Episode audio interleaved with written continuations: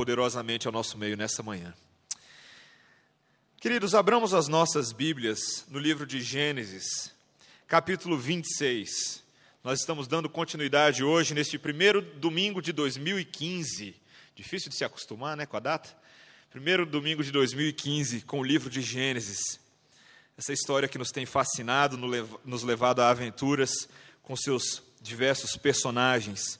E hoje continuamos na história de Isaac. Gênesis capítulo 26. Nós leremos inicialmente dos versículos 1 até o versículo 25 e depois o restante do capítulo. Gênesis 26. Assim diz a santa palavra do nosso Deus. Sobrevindo fome à terra, além da primeira vida nos dias de Abraão, foi Isaac a Gerar, avistar-se com Abimeleque, rei dos filisteus.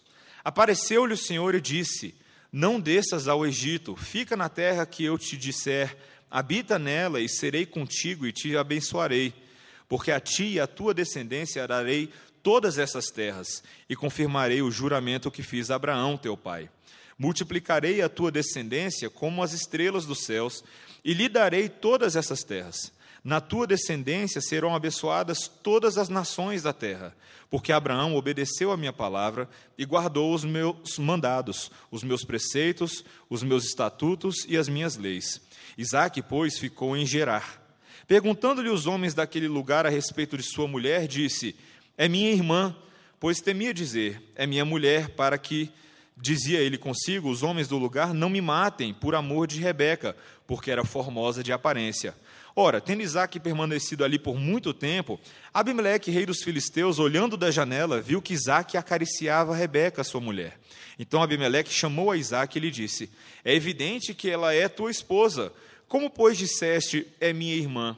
Respondeu-lhe Isaac: Porque eu dizia para que eu não morra por causa dela. Disse Abimeleque: Que é isso que nos fizeste? Facilmente algum do povo teria abusado de tua mulher e tu atraído sobre nós grave delito. E deu esta ordem a todo o povo: qualquer que tocar a este homem ou a sua mulher, certamente morrerá. Semeou Isaac naquela terra e no mesmo ano recolheu cento por um, porque o Senhor o abençoava.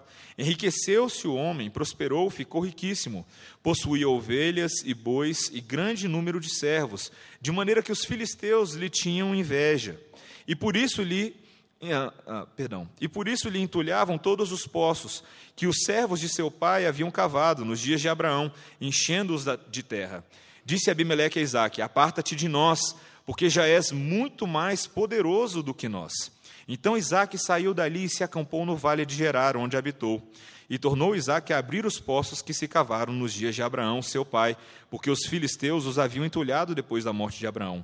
E lhes deu os mesmos nomes que seu pai já lhes havia posto. Cavaram os servos de Isaac no vale e acharam um poço de água nascente. Mas os pastores de Gerar contenderam com os pastores de Isaac, dizendo: Esta água é nossa. Por isso chamou o poço de Ezeque, porque contenderam com ele. Então cavaram outro poço, e também por causa desse contenderam. Por isso recebeu o nome de Sitna. Partindo dali, cavou ainda outro poço. E como por esse não contenderam, chamou-lhe Reobote e disse: porque agora nos deu lugar o Senhor e prosperaremos na terra. Dali subiu para Berseba. Na mesma noite lhe apareceu o Senhor e disse: Eu sou o Deus de Abraão, teu pai. Não temas, porque eu sou contigo. Abençoar-te-ei e multiplicarei a tua descendência por amor de Abraão, meu servo. Então levantou ali um altar e, tendo invocado o nome do Senhor, armou a sua tenda, e os servos de Isaac abriram ali um poço. Até aqui a palavra do nosso Deus por enquanto. Oremos mais uma vez.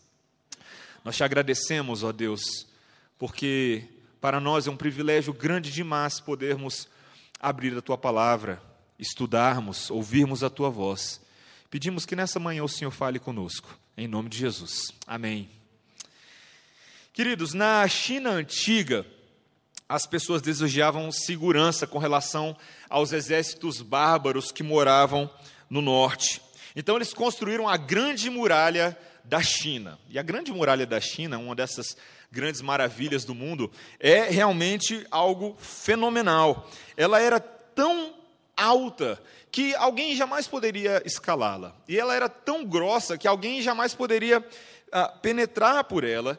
E os chineses levaram muitos anos construindo a muralha da China e se apoiavam na segurança que ela providenciava para o seu território.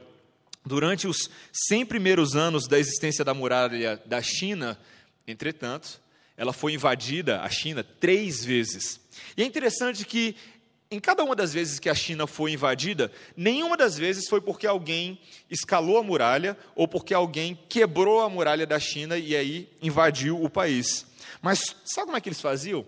Todas as vezes que eles queriam invadir, os exércitos bárbaros iam lá, subornavam um dos guardas do portão e ele abriu o portão e eles passavam. Fácil assim. É interessante, queridos, que enquanto os chineses estavam se apoiando na fortaleza das suas muralhas, eles esqueceram de ensinar integridade para os seus filhos. É tão interessante, queridos, como na vida, aquilo que nós ensinamos, ensinamos para os nossos filhos, muitas vezes é diferente daquilo como nós concebemos a realidade, como nós concebemos a vida. Muitas vezes os nossos filhos refletem muito mais de quem nós realmente somos do que nós imaginamos. E esse texto de hoje fala sobre um filho, o filho da promessa, Isaac, cujas ações e cuja vida refletem bastante a vida do seu pai Abraão, não só nos seus passos corretos e certos diante do Senhor, mas também naquilo que ele vacilou e naquilo que ele errou. E nesse texto de hoje, queridos, nós vemos essa grande história de um filho seguindo os passos do seu pai. É isso que nós veremos no texto hoje. Nós devemos seguir nos exemplos e passos do nosso Pai celestial. E nesse exemplo nós temos a Cristo como referência. É isso que nós veremos nesse texto de hoje. Volte comigo para o versículo 1. Veja, Gênesis 26, versículo 1. Sobrevindo fome à terra, além da primeira vida nos dias de Abraão, foi Isaac a Gerar, avistar-se com Abimeleque, rei dos filisteus. O texto começa, queridos, fazendo uma mudança do que estava acontecendo antes. Lembra que na semana passada nós estudamos os eventos relacionados à, à, à vida dos filhos de Isaac de Jacó e de Esaú, que já estavam se resolvendo na sua vida com a questão da primogenitura. Mas agora o texto volta para falar um pouco mais de Isaac, o filho da promessa, crescido, pai de família, pai de dois filhos, bem casado e agora vivendo a sua própria vida, o grande e esperado filho de Abraão. Mas é interessante, queridos, que o texto abre com as palavras de que havia fome na terra. E se você conhece a Bíblia muito bem, toda vez que aparece fome é sinal de tragédia na vida do povo. E Isaac agora vai a Gerar avistar-se com Abimeleque, o rei dos filisteus, para provavelmente fazer uma parada ali para seguir para o Egito. Fazendo a mesma coisa que o seu pai Abraão havia feito há muitos anos atrás, quando ele havia recebido as promessas do Senhor. Houve fome na terra e Abraão foi para o Egito com a sua esposa Sara. E o texto nos diz, queridos, que ele vai ver Abimeleque. Abimeleque é um personagem que já apareceu na nossa história, lá em Gênesis 22. Só que era um outro Abimeleque, não era esse mesmo Abimeleque. Provavelmente era o pai ou o avô desse Abimeleque. E nós não sabemos se a palavra Abimeleque, o nome Abimeleque, era o, nome real dele. Provavelmente esse era um título real. Abimeleque significa no hebraico o pai de um rei, ou a ideia de meu pai é um rei. E Isaac vai ver esse homem que é o pai de um rei, o rei dos filisteus, na terra de Gerar. Só que Deus interrompe os planos de Isaac.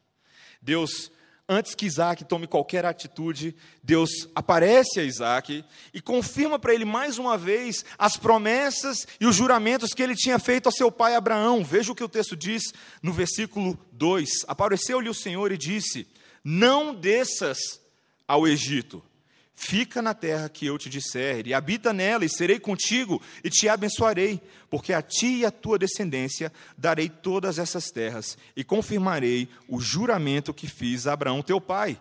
Multiplicarei a tua descendência como as estrelas dos céus, e lhe darei todas essas terras. Na tua descendência serão abençoadas todas as nações da terra. É interessante que, da mesma maneira, queridos, como Deus havia aparecido para Abraão lá atrás, muitos anos antes, e outras vezes no decorrer da vida de seu pai, agora ele aparece para o filho e confirma para o filho as mesmas promessas que ele já havia dado ao pai.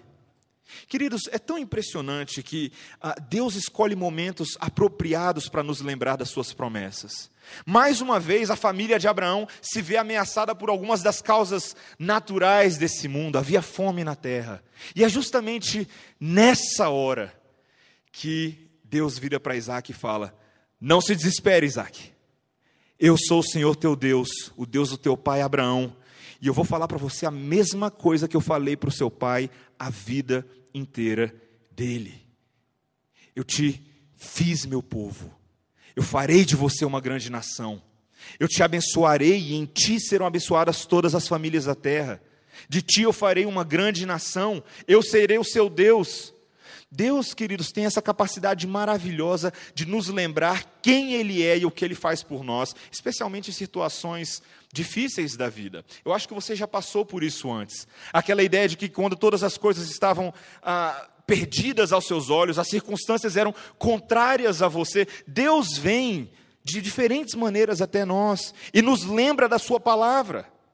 Nos lembra de que Ele é o Deus conosco. Nesses dias agora ouvimos a mensagem do Natal, que é uma mensagem de esperança. A ideia de que Deus está presente na vida do seu povo, de que Ele veio a esse mundo para nos resgatar, de que os seus propósitos com relação ao seu povo não foram abandonados, mesmo quando o rumo político do país não é o rumo que você esperava, ou quando o rumo econômico do país ou da sua família não é aquele que você desejava. Veja que Deus faz esse juramento a Isaac, não somente lembrando ele de que ele vai ser fiel às promessas, mas ele jura pelo seu próprio nome a garantia de que Deus cuidará de Isaac e cuidará da sua família e, tra e, trará cabalmente o cumprimento de cada uma dessas promessas, é de que é o próprio Deus que está prometendo isso. Foi Ele quem deu a promessa, foi Ele quem fez a aliança. O autor de Hebreus entende isso tão perfeitamente no livro de Hebreus, que lá no capítulo 6, ele diz que Deus jura pelo seu próprio nome porque não havia autoridade superior no universo no nome de quem ele poderia jurar. Esse era o juramento mais sólido e mais confiável que existia. A fome está aí, Isaac, mas Deus está aqui também. E Ele é fiel às suas promessas. Queridos, nós precisamos lembrar que esse compromisso pactual de Deus com o seu povo começa lá atrás, mas é carregado até os dias de hoje. Eu e você estamos sentados neste local porque nós somos frutos das promessas de Deus para Isaac, frutos das promessas de Deus para Abraão. Nosso Deus jurou no passado, tem cumprido ao longo da história, e nós estamos aqui, fazemos parte da história do compromisso pactual de Deus com o seu povo. E o que Deus exige de Isaac nesse primeiro momento? Ele exige obediência. Veja o que ele diz no versículo 5: Porque Abraão obedeceu a minha palavra e guardou os meus mandados, os meus preceitos, os meus estatutos e as minhas leis. Portanto, Isaac, você deve fazer o mesmo. Fica nessa terra, porque essa é a terra que eu te abençoarei. Essa é a terra que eu te darei por herança. Isaac, no versículo 6, ficou em Gerar. Muito bem, Isaac. Uma salva de palmas para Isaac. Isaac. Não, não precisa bater palmas. Mas Isaac aparentemente aquece a vontade de Deus. Só que Isaac, queridos, ele é muito mais parecido com o pai dele do que a gente imagina. Tal pai, tal filho. Veja o versículo 7. O texto avança dizendo que os homens dessa terra perguntaram daquele, perguntaram a respeito de sua mulher, Rebeca. E o que, que Isaac diz para eles sobre Rebeca? Que ela é a sua irmã não é estratégia nova. Alguém já tinha feito isso no passado. Abraão tinha feito isso no passado. Numa circunstância muito parecida lá em Gênesis 12, quando havia fome na terra, Abraão sai dessa terra rumo ao Egito. E chegando lá, ele fica com medo de que aqueles homens tomem Sara, sua esposa, a força de suas mãos e o matem por causa da beleza dela. As mesmas preocupações de Isaac. É tão interessante, queridos, que Isaac acaba de ter um encontro não com qualquer pessoa, ele tem um encontro com Deus. Deus aparece para ele e revela algo maravilhoso. E Isaac faz, sim, eu entendo. Mas já já Isaac começa a agir com uma extrema falta de fé. Isaac começa a agir novamente, não como alguém que compreendeu e confia na proteção e na soberania de Deus, mas ele passa a agir agora como alguém com medo, como um covarde, como alguém que ouviu uma mensagem por um ouvido e saiu pelo outro. Ele conta essa mentirinha para se livrar, para salvar a sua própria pele. E ele fica muito tempo com essa mentira. Essa mentira dura bastante tempo. O versículo 8 diz que ele permaneceu muito tempo naquela terra. Mas um belo dia, Abimeleque, caminhando, olha pela janela e de repente vê Isaac se engraçando com a sua irmã. É interessante que a tradução acariciava não carrega o aspecto, mas a palavra que é utilizada no hebraico é a palavra de estava fazendo graça. Ele utiliza a própria palavra Isaac, que significa risada, para dizer que Isaac estava isacando com Rebeca. Estava ali de piadinha, passa a mão no rostinho, fala umas palavrinhas agradáveis. E Abimeleque olha aquela cena e fala: Eu, hein? que está acontecendo ali? Ele entende exatamente o que está acontecendo, queridos. Abimeleque não é bobo. Ele vê a maneira como Isaac trata sua Rebeca e percebe imediatamente de que ela era sua mulher, sua esposa. Versículo 9. Então Abimeleque chamou a Isaac e lhe disse: É evidente que ela é tua esposa. Como, pois, disseste, é minha irmã? Respondeu-lhe Isaac: Porque eu dizia para que eu não morra por causa dela. Isaac era um patriarca medroso, assim como o pai dele. É tão interessante, queridos, que quando a gente olha para a vida de Isaac, para a vida de Abraão, e se você notou bem a leitura do texto, essas duas narrativas são tão próximas.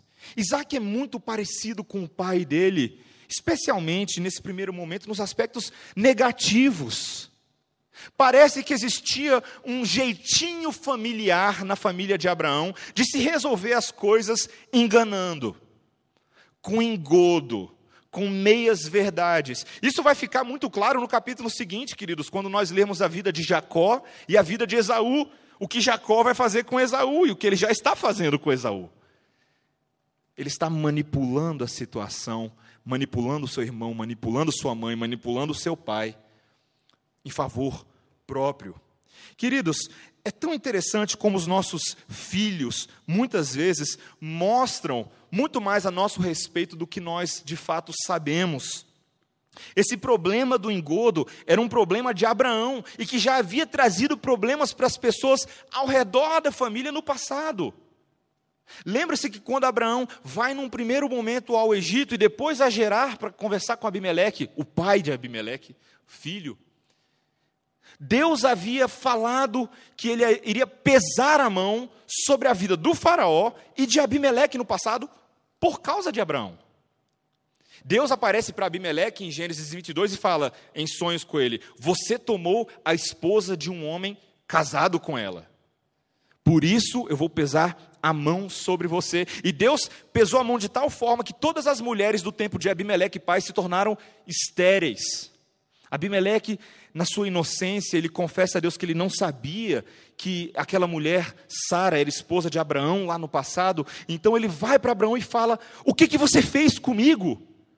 Por que, que você mentiu para mim? O pecado de Abraão teve consequências sérias para o povo daquela terra, e teve consequências sérias para Sara, que passou a correr um grande risco da sua própria vida. Já imaginou se ela tivesse se deitado com outro homem? E a história se repete, queridos. Isaac, em vez de agir como um protetor da sua esposa, ele dá uma de Abraão e deixa sua esposa aos lobos, por ser covarde e temer pela sua própria vida. Queridos, muitas vezes as pessoas pensam nesse tipo de problemática entre pais e filhos e problemas que se repetem num esquema de meio de maldição hereditária. Eu não sei se você já ouviu falar sobre isso aí, mas tem muita gente que acredita nesse tipo de coisa. Ah, não, isso aqui está acontecendo porque deve ter algum tipo de maldição hereditária por causa de, dos pecados de Abraão no passado. E aí Deus está permitindo que essas coisas aconteçam de novo por causa das falhas de Abraão de crer em Deus plenamente e perfeitamente no passado. Queridos, isso não é uma questão de maldição hereditária, não, é uma questão de sem vergonhice mesmo. É um pai que não tem ensinado o seu filho a não cometer os mesmos erros que ele cometeu no passado, mas tem perpetuado formas pecaminosas de agir no seio dessa família. Esse papo de maldição hereditária muitas vezes é um subterfúgio para a gente evitar encarar a realidade dos fatos.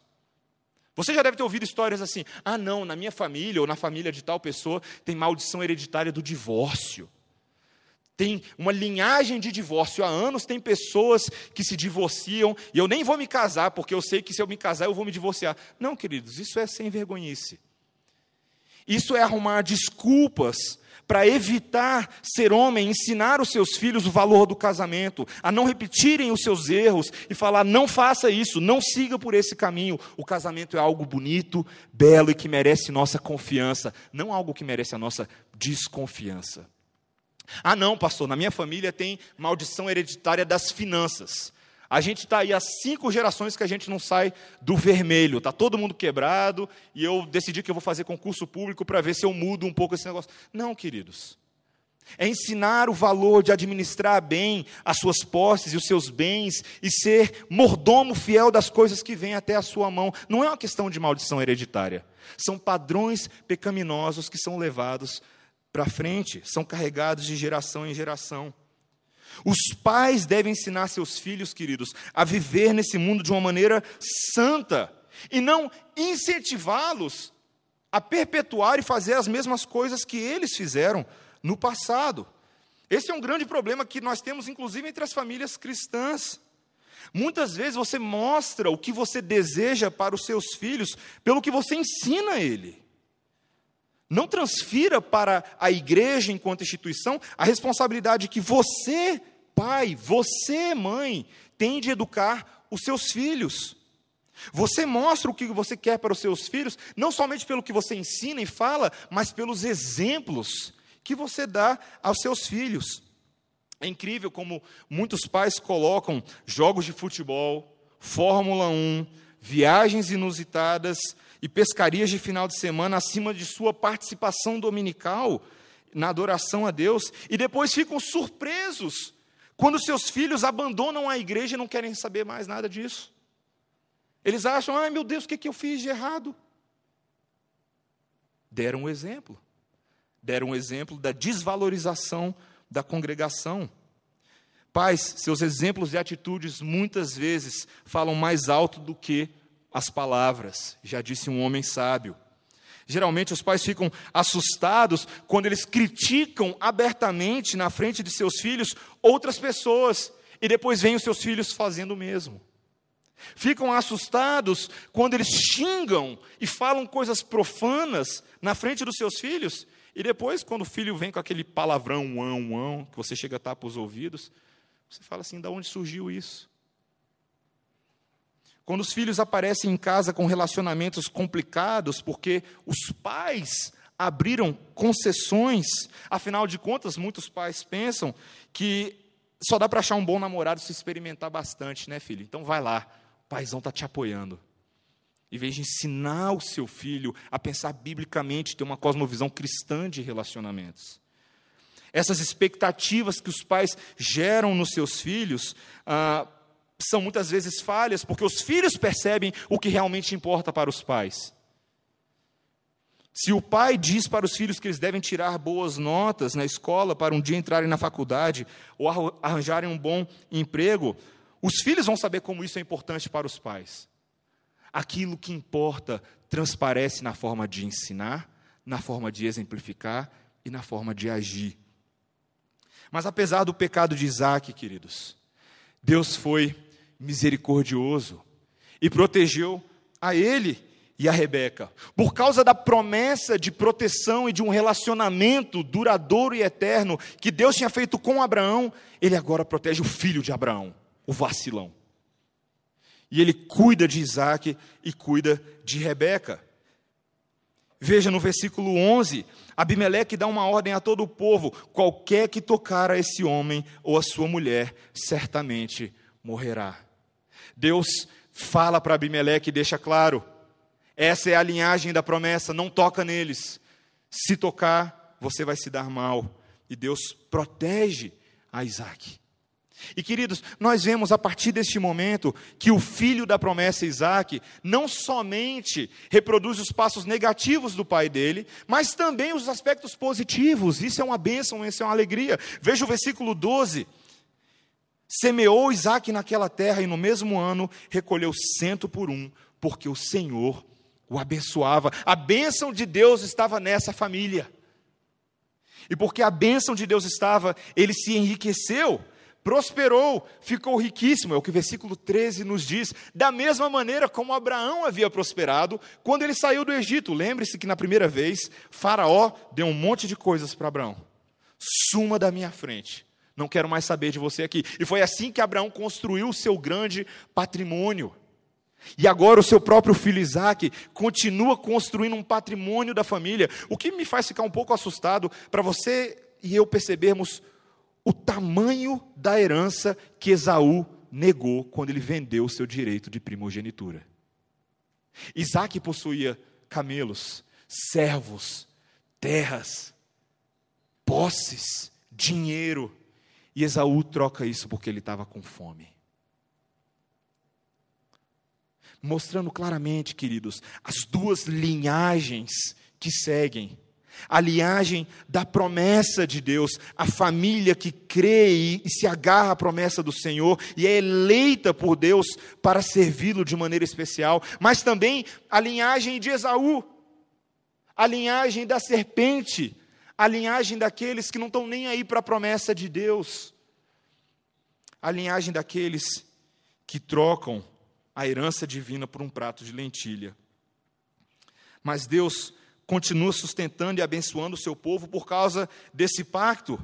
Veja que a situação foi tão complicada que os homens daquela terra começaram a ficar com inveja de Isaac. Isaac ficou tão rico, tão cheio do din-din, que aqueles homens começaram a invejá-lo. E da mesma maneira como Abraão foi posto para correr da sua terra, Isaac agora também é forçado a sair deste ambiente Abimeleque diz no versículo 16: Aparta-te de nós, porque já és muito mais poderoso do que nós. Então Isaac saiu dali, versículo 17, e se acampou no vale de Gerar, onde habitou. E Isaac continua agora tentando seguir nos passos do seu pai. O que, que ele faz? Ele começa a abrir os poços que foram cavados no dia de Abraão. É interessante, queridos, que mesmo Abraão, tendo sido um nômade, um forasteiro, um estrangeiro naquela terra, Isaac agora também era um estrangeiro naquela terra. Lembre-se que Isaac não havia nascido aqui, ele estava no meio dos filisteus, no vale de Gerar. Mas agora, o que ele começa a fazer é fazer a mesma coisa que o seu pai fazia: abrir poços, começar a cavar as riquezas dessa terra, porque ele sabia que essa era a terra com a qual Deus havia de abençoá-lo. Isaac, no meio desse pecado e dessa dificuldade de seguir a Deus obedientemente, perfeitamente, diligentemente, com responsabilidade, ele ainda assim tem fé. E ele começa a desentulhar os poços que Abraão, seu pai, havia cavado nos dias de outrora. O versículo 19 nos diz que cavaram os servos de Isaac no vale e acharam um poço de água nascente, sinal de esperança, sinal de que aquela terra dava o fruto para o qual Deus havia designado ela. Mas o versículo 20 nos diz que os pastores de Gerar, assim como aconteceu com Abraão, contenderam com os pastores de Isaac, dizendo: Essa água é nossa, tira a mão da nossa água. Isaac, por isso chamou o poço de Eseque, porque contenderam com ele. Isaac, risada. Eseque, dor de cabeça. Esse ainda não era o poço que apontava para a esperança da terra. Então, versículo 21, cavaram outro poço, e também por causa desse contenderam. Por isso recebeu o nome de Sitna, mais um poço de contenda. Sitna, que significa no hebraico inimizade, da mesma raiz da palavra Satanás, o inimigo de Deus. Esse ainda também não era o poço que havia de apontar para a esperança da terra. Versículo 22. Partindo dali, cavou ainda outro poço. E como por esse não contenderam, chamou-lhe Reobote e disse: Porque agora nos deu lugar o Senhor e prosperaremos na terra. Dali subiu para Berseba. Na mesma noite lhe apareceu o Senhor e lhe disse: Eu sou o Senhor Deus de Abraão, teu pai. Não temas, Isaque, porque eu sou contigo. Abençoar-te-ei e multiplicarei a tua descendência por amor de Abraão, meu servo então levantou ali um altar e, tendo invocado o nome do Senhor, armou a sua tenda e os servos de Isaac abriram ali um poço. É engraçado, queridos. Isaac erra como seu pai, mas Isaac também acerta como seu pai. Isaac olha para a história da sua família, aqueles poços do pai dele que talvez já estavam entulhados e esquecidos, e ele decide reabri-los. Há algo na história de Abraão que faz parte da história de Isaac. E ele se apropria disso e dá continuidade a essa história. Queridos, existe entre nós, pós-modernos, evangelicais contemporâneos, um ranço muito grande com a história da igreja. Eu mesmo já fui assim. Numa época, quando eu era mais novo, eu achava que a história dos nossos pais, dos nossos pais da igreja, a história de como a igreja tomou rumos diferentes, de como homens fiéis serviram a Deus no decorrer dessa história, essa história não tinha nada a ver comigo. Essa era uma história enfadonha, que não tinha nada a ver com um relacionamento genuíno com Deus. Só que esse é um engano nosso, queridos. A nossa história tem muito mais a ver com a forma que nós nos relacionamos com Deus do que nós imaginamos. Eu quero te mostrar isso. É provável que você esteja aqui hoje porque de alguma maneira na sua história o evangelho chegou até você e você está sentado aqui hoje. Através, provavelmente, de uma avó sua, que ouviu de um missionário que morava no norte e desceu para o centro-oeste para plantar uma igreja. E aí, na história dela, ela recebe a Cristo e ela passa a proclamar o Evangelho para sua família, e a sua filha recebe o Evangelho, e o seu filho recebe o Evangelho. Paulo lembra Timóteo de olhar para a sua história, a história da sua mãe e da sua avó, e de não se esquecer das coisas que aprendeu delas na infância. Porque essas coisas que ele aprendeu delas na infância eram capazes de salvar a sua alma. A nossa história, queridos, mostra a história de um Deus soberano que começou a nossa história de salvação não hoje, mas há muitos anos atrás. Quando elege um povo para si, um povo de Israel, amplifica essa promessa para o povo da nova aliança, faz a igreja explodir e bombar no primeiro século, com milhares de conversões diárias, discípulos se espalhando por toda a face da terra. O Evangelho chegou até você, queridos, por causa da história de Deus com outras pessoas, e é essa história que eu e você devemos valorizar, pois através dela nós aprendemos erros e nós aprendemos acertos. Nós olhamos para os nossos pais, eu olho para os meus pais e vejo neles coisas que eu não quero fazer. E vejo várias coisas que eu quero fazer. Vejo a fidelidade deles para com o Senhor durante todos esses anos, vejo a diligência deles em, desde a minha tenra idade, me ensinar a amar a igreja, amar a palavra, amar o meu irmão, amar os meus amiguinhos da igreja. E veja as verdades de Provérbios 22, 6. Ensina a criança no caminho que deve andar, e mesmo quando for velho, não se desviará dele. A nossa história, queridos, tem uma importância tremenda para nós. E Deus lembra isso de Isaac. Mas, em último lugar, queridos, leiamos esses últimos versículos que encerram o nosso capítulo. Versículo 26. De Gerar foram ter com ele Abimeleque e seu amigo Alsate, ficou comandante do seu exército. Disse-lhes Isaque: Por que viestes a mim, pois me odiais e me expulsastes do vosso meio? Eles responderam: Vimos claramente que o Senhor é contigo. Então dissemos: haja agora juramento entre nós e ti. Façamos aliança contigo. Jura que nos não fará mal, nos fará mal. Como também não te havemos tocado, e como te fizemos somente o bem, e te deixemos ir em paz. Tu és agora o abençoado do Senhor. Então Isaac lhes deu um banquete, comeram e beberam. Levantando-se de madrugada, juraram de parte a parte. Isaac os despediu e eles se foram em paz. Nesse mesmo dia vieram os servos de Isaac e, dando-lhe notícia do povo que tinham cavado, lhe disseram: Achamos água. Ao poço chamou-lhe Seba. Por isso, Berseba é o nome daquela cidade até o dia de hoje. Tendo Esaú 40 anos de idade, tomou por esposa Judite, filha de Beri, Eteu, e a Bazemate, filha de Elon, Eteu. Ambas se tornaram a amargura de espírito para Isaac, para Rebeca. O texto fecha de uma maneira sombria, que as noras de Isaac e Rebeca, que Esaú, o que rejeitou o seu direito de primogenitura, eram difíceis. É tão interessante, queridos, como o autor Moisés, ao escrever esse texto para o povo de Israel que estava nas planícies de Moabe, ouvindo essa história, ele lembra que, por um lado, Deus estava acompanhando Isaac, o patriarca da fé, mas, por outro lado, Deus estava rejeitando aqueles que não abraçaram a mesma promessa. As esposas de Esaú eram esposas difíceis, que não comunicavam a mesma fé e a mesma adoração ao Deus vivo que a família de Isaac comunicava. Mas não é esse simplesmente o tom final para a próxima história, queridos. O texto nos fala que o rei da terra, Abimeleque, vai na direção de Isaac e reconhece que a mão de Deus estava sobre ele. Nós temos visto que Deus tem te abençoado, Isaac.